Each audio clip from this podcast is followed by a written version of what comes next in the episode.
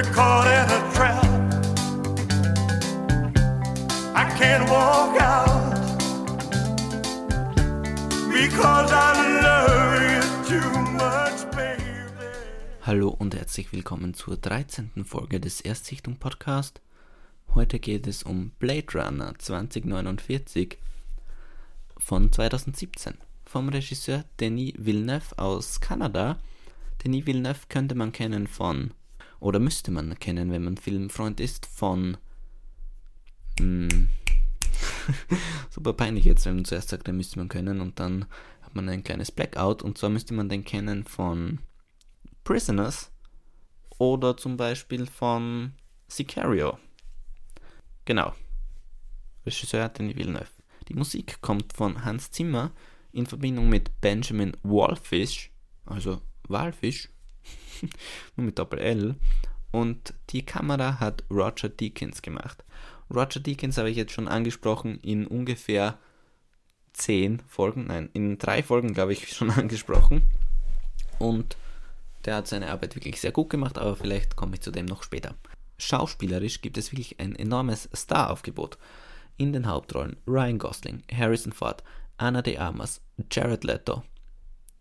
Nebenrollen oder kleineren Rollen gibt es dann auch noch Dave Bautista oder Robin Wright zum Beispiel. Also schauspielerisch wirklich nur Stars.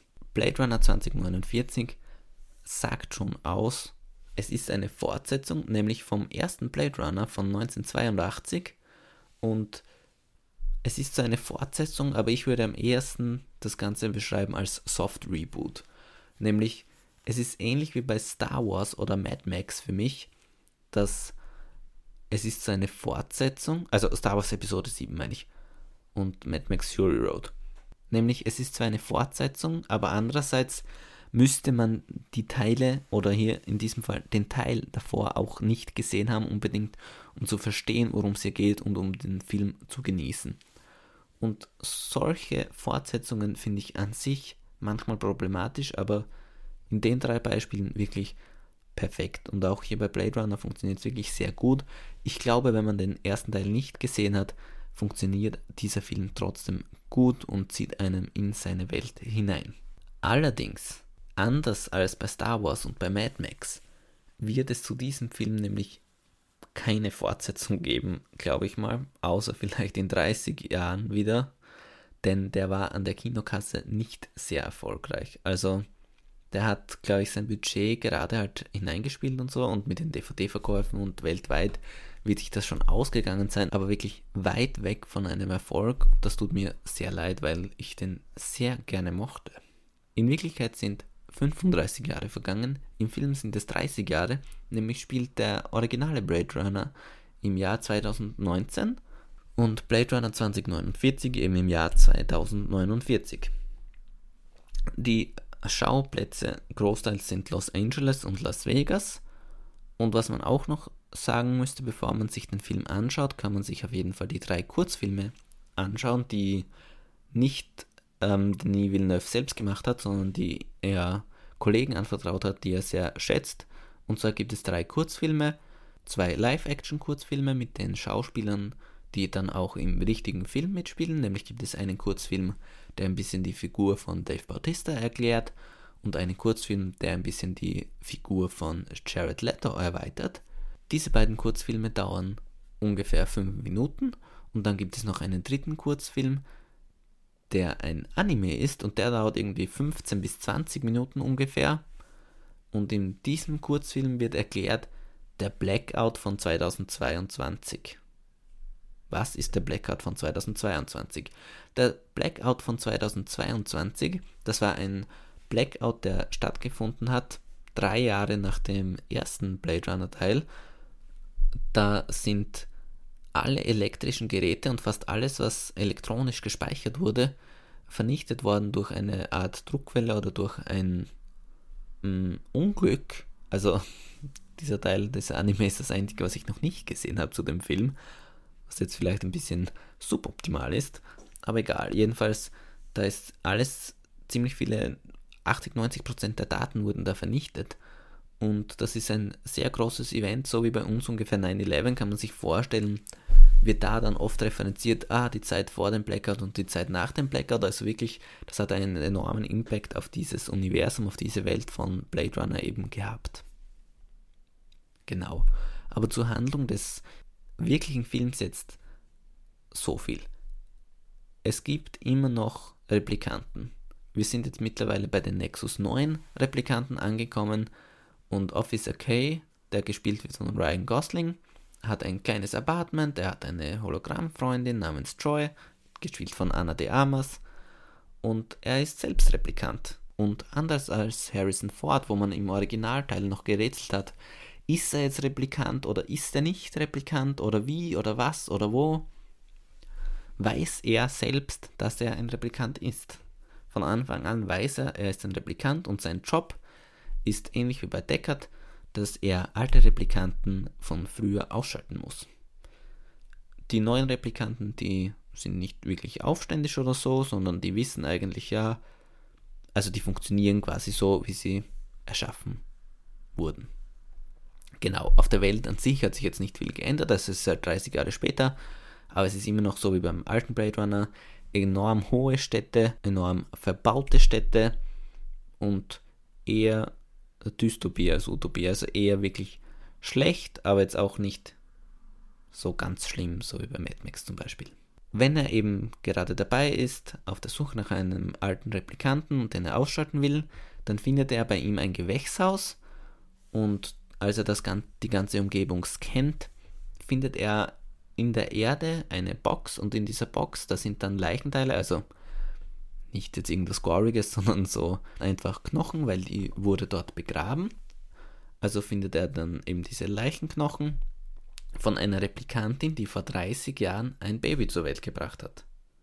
Das ergeben die Untersuchungen und das ist natürlich bahnbrechend, weil das eigentlich nicht möglich sein sollte oder zumindest niemand davon weiß, dass es sowas jemals gegeben hat. Und diese Erkenntnis, dass das passiert ist und dass es sowas gegeben hat. Das interessiert den Officer K und der ermittelt dann in diese Richtung und will eben herausfinden, wer diese Frau war und was ihre Geschichte ist, ob es vielleicht noch andere Replikanten gibt, die Kinder gebären können. Neben Kay wird auch Neander Wallace darauf aufmerksam, auf diese Leiche. Und Neander Wallace ist Jared Leto.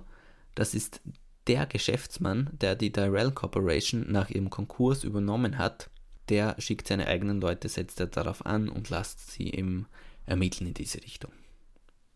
Genau. Ähm, Kay findet dann die Seriennummer bei der Obduktion und im Archiv der Tyrell Corporation sucht er dann eben nach, nach dieser Seriennummer, lasst er eben suchen und da gibt es aber nur wenig Material wegen dem schon zuvor erwähnten Blackout. Allerdings ermittelt er, ermittelt er immer weiter und seine Spuren, die Ermittlungen, die führen ihn dann zu Rick Deckard, der bekannt ist aus dem ersten Teil, der gespielt wird von Harrison Ford und der lebt in Las Vegas und dort treffen die beiden dann aufeinander. Viel mehr möchte ich jetzt nicht verraten, also da geht es dann eben noch weiter, ein bisschen länger. Aber mehr möchte ich nicht verraten, weil ich will den wirklich jetzt auch nicht spoilern für irgendjemanden.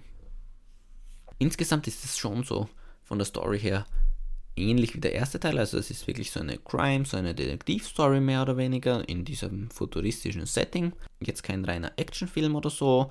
Wirklich die Action, die man im Trailer sieht, im Grunde, das ist die ganze Action. Das ist schon ein ruhiger Film, wirklich eben so wie der erste Teil damals auch war.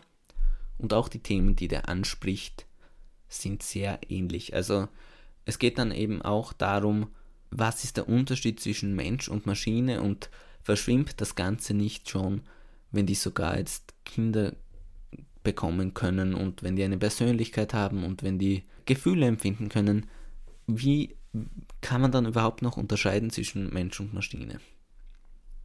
Also wirklich, man sieht schon sehr ähnliche Themen, im Grunde die gleichen Themen wie vor 30 Jahren schon. Ja, was will man sagen? Tolle Bilder, tolle Musik, Top-Besetzung, also wirklich perfekt besetzt. Keine Figur, nicht mal die kleinste Nebenfigur ist falsch besetzt.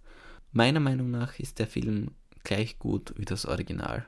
Natürlich kann man sagen, gäbe es das Original nicht, gäbe es auch diesen Film nicht, aber das ist ja rein rein theoretisch und wirklich, ich finde, der kann wirklich mithalten mit dem Original. Wenn man das Original mochte, wird man diesen Film mögen. Wenn man diesen Film mag, wird man auch das Original sehr schätzen. Genau, was gibt es noch zu sagen? Die Effekte, die sind für mich wirklich auch extrem, extrem gut, weil man wird nie rausgerissen. Es gibt keine einzige Szene, wo man sich über die Effekte Gedanken macht. Und oft denkt man sich einfach nur, das können die doch nicht alles gebaut haben. Ich finde, mehr muss man nicht sagen zu den Effekten. Die Immersion ist perfekt, man denkt sich immer nur, das sieht echt aus, echter geht's nicht. Es gibt auch nämlich eine Szene mit einem animierten Menschen, also quasi eine jüngere Version dieser Person. Und ich will jetzt nicht verraten, um wen es sich handelt oder so, aber das, auch das, wenn man nicht wissen würde, dass die Person in Wirklichkeit schon viel älter ist, dann würde man nicht glauben, dass das irgendwie animiert ist oder dass das mit Effekten so gemacht wurde, sondern man glaubt, das ist einfach eine junge Person. Also im Vergleich zum Beispiel zu Rogue One, A Star Wars Story, wo sie ja auch Carrie Fisher jung gemacht haben oder diesen Typen da komplett äh, CGI mit CGI entworfen haben, das kann man überhaupt nicht vergleichen. Also das hat einen damals extrem rausgerissen und das ist ein Jahr her und hier bei Blade Runner, das würde man nicht merken, wenn man den ersten Teil nicht kennt, dann glaubt man, das ist einfach eine normale Person, die da mitspielt und extrem, extrem gute Effekte. Jetzt geht es noch um die Oscar-Nominierungen. Fünf Oscar-Nominierungen hat der Film. Eine muss ich glaube ich nicht mehr erwähnen, die für Roger Deakins. Aber falls ihr die anderen Folgen nicht gehört habt, erwähne ich das jetzt doch nochmal. Roger Deakins ist nominiert für beste Kamera und Roger Deakins war schon 13 Mal nominiert für beste Kamera und hat noch nie gewonnen. Das ist seine 14. Nominierung und dieser Oscar ist der Oscar, den ich am meisten wünsche ihm, weil er hat es einfach verdient. Die Bilder sind großartig, einfach top. Kann man nichts, es geht nichts besser. So, dann beste visuelle Effekte habe ich auch schon angesprochen, sind wirklich sehr gut. Ich meiner Meinung nach hat er diesen Oscar auch sehr verdient. Dann gibt es noch Best Achievement in Sound Editing und Best Achievement in Sound Mixing. Das sind eher so Nebenkategorien. Da habe ich auch schon gesagt, sind eher Kriegsfilme normalerweise weiter vorne und glaube ich auch nicht, dass der da eine Chance hat, wirklich. Genau. Best Achievement in Production Design habe ich auch schon in einer Folge zuvor angesprochen.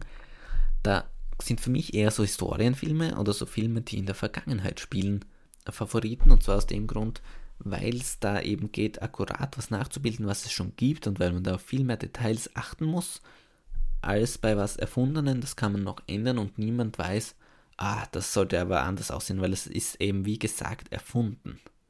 Das ist jetzt meine Herangehensweise, dass ich eher glaube, da hat er nicht so die Chancen beim Production Design. Andererseits, wie auch schon in einer früheren Folge erwähnt, ist es ja bei den Oscars so, dass für die einzelnen Kategorien immer die Academy-Mitglieder abstimmen, die das machen. Also jetzt weiter vorne angefangen, die Oscars werden ja verliehen von einer Academy. Die besteht aus einer gewissen Anzahl von Personen, also ich glaube es sind auf jeden Fall über 1000, die eben aus Hollywood kommen, aus der Filmbranche kommen. Diejenigen, die stimmen immer im eigenen Metier ab. Also Schauspieler stimmen für die Schauspieler, Maskenbilder stimmen fürs Make-up, Kameramänner stimmen für die beste Kamera. Und deshalb weiß ich nicht, wie die das sehen. Es kommt immer darauf an, auch was die eigenen Leute davon halten und wie viel Arbeit und wie die das eben sehen. Also das ist wirklich wieder eine spannende Oscarverleihung. Sehr gute Filme diesmal dabei. Ja, jetzt kann ich auch nichts mehr erzählen, weder zum Film noch zu den Oscars. Und deshalb Donnerstag nächste Folge. Weiß ich noch nicht genau was. Lasst euch überraschen. Bis dahin, viel Spaß und tschüss. His suspicious mind.